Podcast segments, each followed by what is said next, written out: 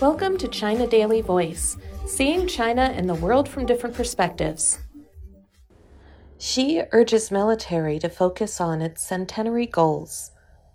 Xi Jinping, General Secretary of the Communist Party of China Central Committee, urged the Chinese military on Monday to continue to be focused on the goals set by the CPC Central Committee for the armed forces to accomplish by 2027 the year marking the centenary of the People's Liberation Army.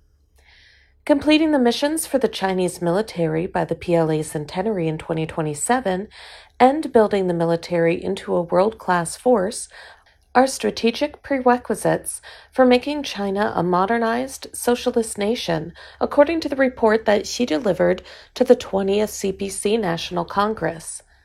Speaking to top ranking officers in his first military meeting since the 20th CPC National Congress concluded on Saturday, Xi, who is also Chinese president and chairman of the Central Military Commission, said that achieving those goals is the central mission for China's armed forces in the coming five years, and that they must spare no effort to meet these goals by 2027. All members of the armed forces must have a thorough understanding of the party's thought on strengthening the military, carefully study the thought's essence, and turn it into their inner impetus to build a world class military, Xi said.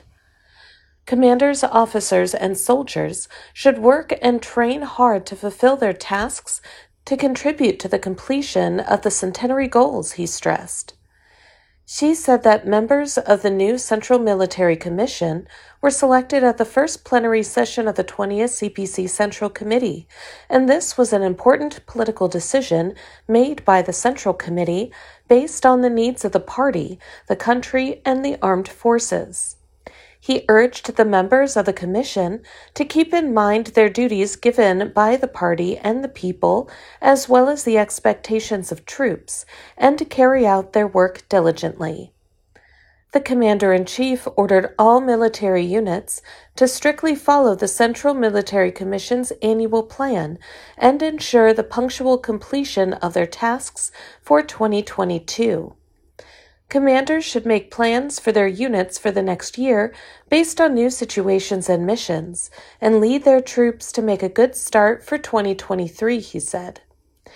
Xi said the 20th CPC National Congress was a great success in studying and implementing the party's roadmap determined by the Congress has become the principal political task for all Chinese people, including members of the armed forces.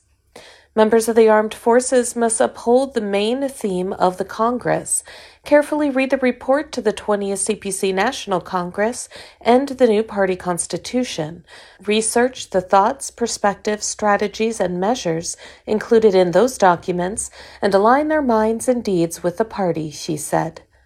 The report set out a number of measures to strengthen the military's overall capabilities. That's all for today. This is Stephanie, and for more news and analysis, buy the paper. Until next time.